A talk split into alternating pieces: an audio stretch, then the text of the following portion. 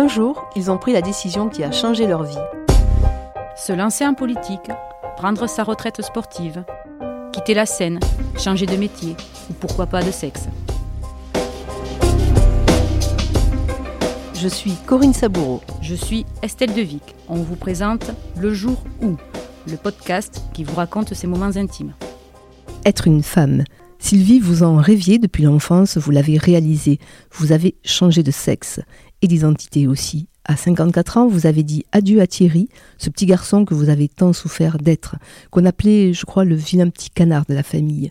Vous avez souffert de devenir cet homme qui grandit en vous comme une imposture. Homme le jour, femme la nuit, vous avez enduré les pires moqueries, vous avez subi des discriminations, des provocations, jusqu'à fuir Montpellier, votre ville natale, pour vous installer à Perpignan, mais surtout changer de vie pour entamer votre intime métamorphose. La transformation va durer des années à coups d'hormones et d'opérations chirurgicales, prises en charge à 100% par l'assurance maladie qui vous reconnaît atteinte de troubles de l'identité sexuelle. Le parcours est complexe, on l'imagine douloureux aussi, vous allez nous en parler. Mais d'abord, racontez-nous ce jour où vous avez compris que vous n'étiez pas un homme, que vous n'étiez pas Thierry. Alors ce jour-là remonte à très longtemps, et ça dure depuis mon enfance, euh, depuis toujours. Euh, je, m'habillais en fille en cachette, je me maquillais.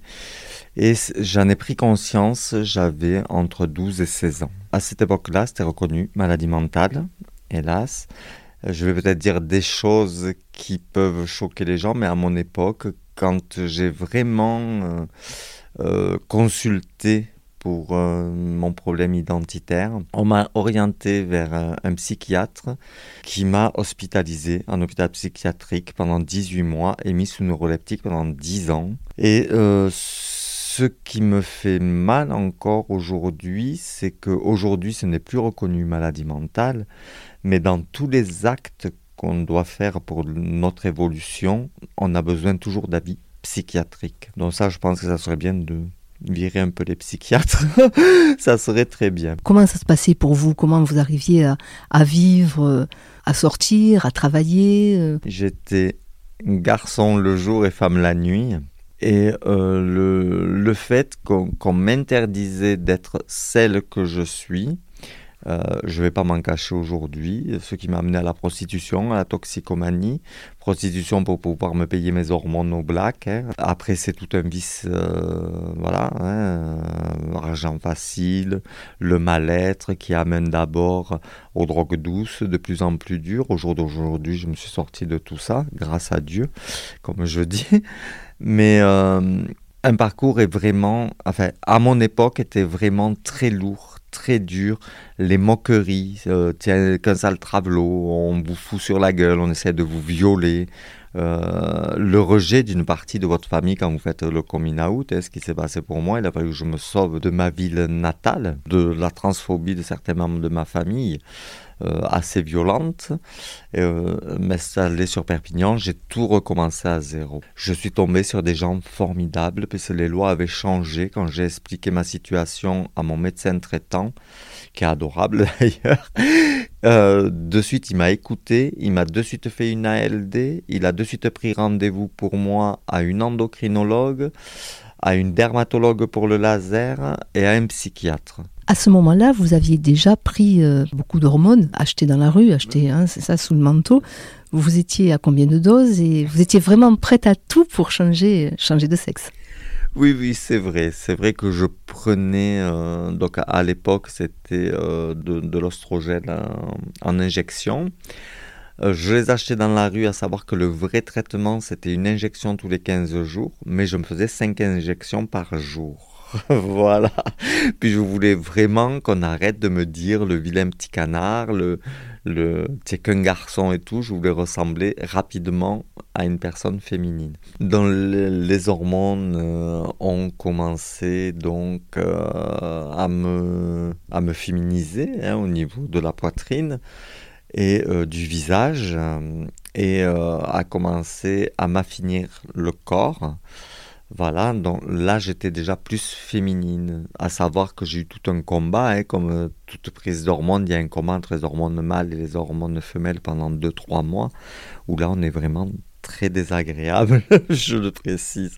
Mais je voulais vraiment mettre un terme à ce, à ce garçon que je n'étais pas, que je n'ai jamais été. c'est pour moi, ma transition, c'est pas.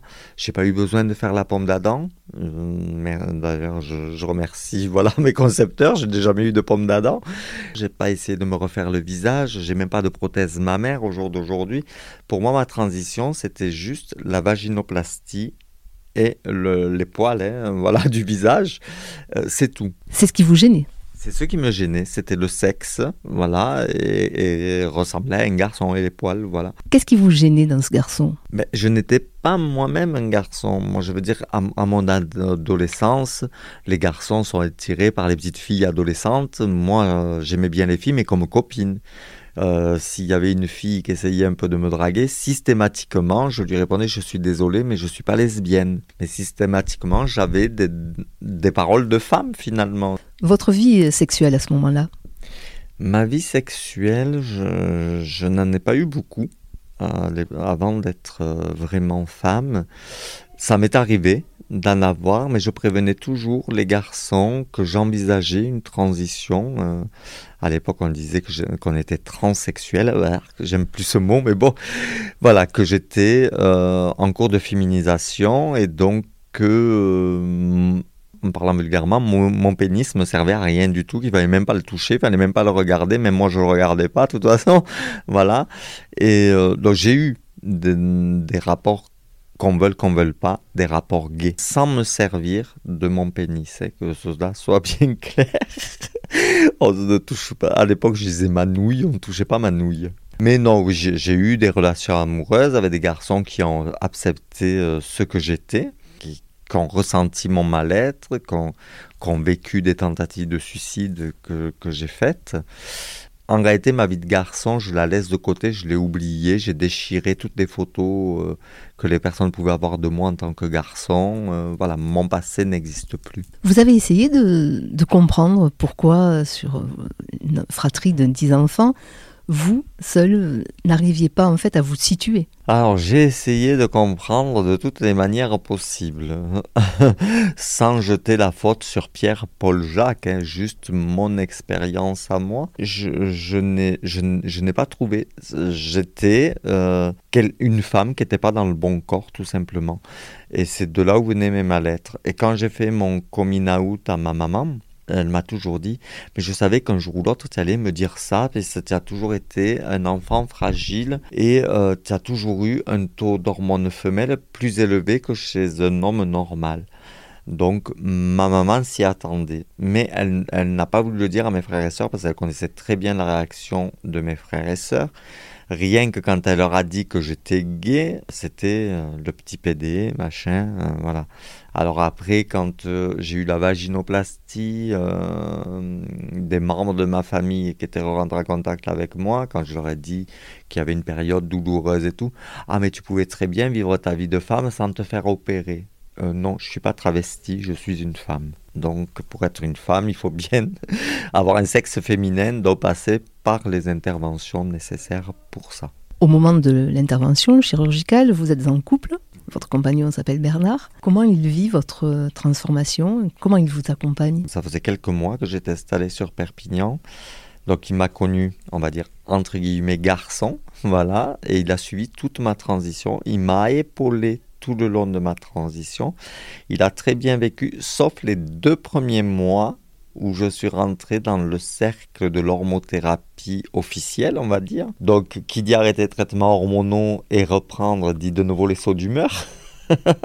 voilà, surtout avec l'androcure qui donne beaucoup de sauts d'humeur. Donc on a eu une séparation de deux mois, mais il savait, il me dit je laisse juste le temps à ton corps euh, qu'il assimile les hormones et je reviens après on a eu une séparation de deux mois, il est revenu, ça fait 14 ans qu'on est ensemble d'ailleurs, et on se marie l'année prochaine. Euh, il ne m'a jamais vu en tant que garçon, il m'a toujours vu en tant que femme. D'ailleurs, euh, au début, j'avais encore du mal à me vêtir féminin. Et un jour, il, m'a regardé, il me dit, écoute, je suis avec une femme, tu m'énerves. Il a pris toutes mes affaires de garçon, il les a jetées à la poubelle, il dit maintenant je vais te rhabiller moi. et de ce jour-là, je suis arrivé à passer le cap vestimentaire. Ma vie aujourd'hui, elle est euh, vraiment épanouie. Je suis qui je devais être et en plus, dans la vie euh, affective et tout, tout va très bien. Et le regard des autres?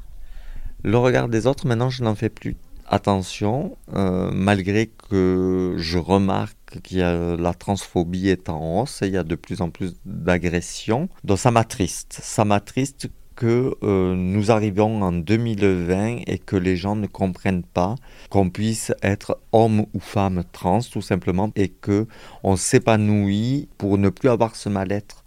On n'est pas des monstres, on, est, on, est, on est simplement des hommes et des femmes. Seulement, on est né dans des corps qui ne nous conviennent pas et on les modifie. C'est aussi simple que ça. Au-delà de la transformation physique, il a fallu faire aussi un changement d'état civil. Très compliqué, non? Je trouve que ça reste toujours trop long. Parce qu'au jour d'aujourd'hui, euh, il n'y a plus besoin d'être opéré pour le changement de sexe. Mais le changement de sexe se fait toujours au tribunal. Donc ça reste quand même du 8 mois. Et 8 mois pour euh, juste euh, enlever un masculin pour un féminin ou enlever un féminin pour un masculin, je trouve ça aberrant. Entre-temps, eh ben, on est confronté à toujours euh, être obligé de justifier, toujours obligé, on reçoit un colis à la poste, on montre la pièce d'identité. Ah ben non, mais le, le colis c'est pour monsieur, vous êtes madame. Alors il faut expliquer, non, je suis en parcours de transition. Derrière vous, il y a 8-9 personnes qui connaissent rien à cette problématique, ils vous regardent de travers, vous les sentez chuchoter derrière. C'est vraiment l'enfer pour nous. J'ai eu des contrôles d'identité par les gendarmes, euh, presque à me mettre en garde à vue, quoi, parce que j'avais pas la bonne identité.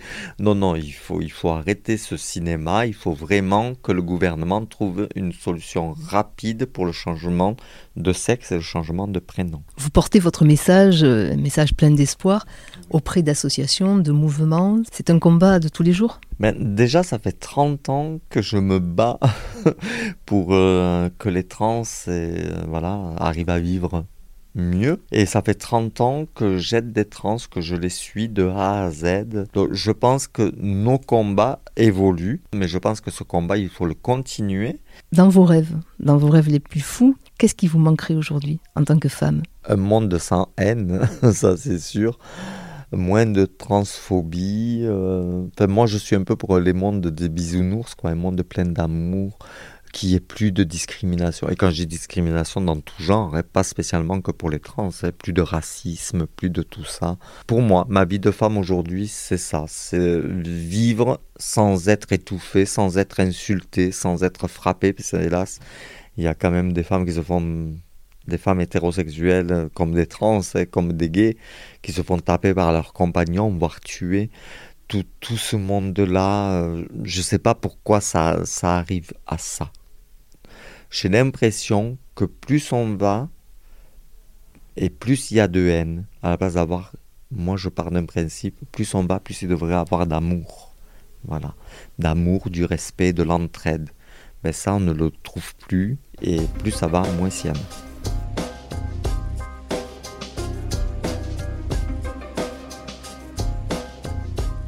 Vous venez d'écouter Le Jour où, un podcast produit par l'Indépendant.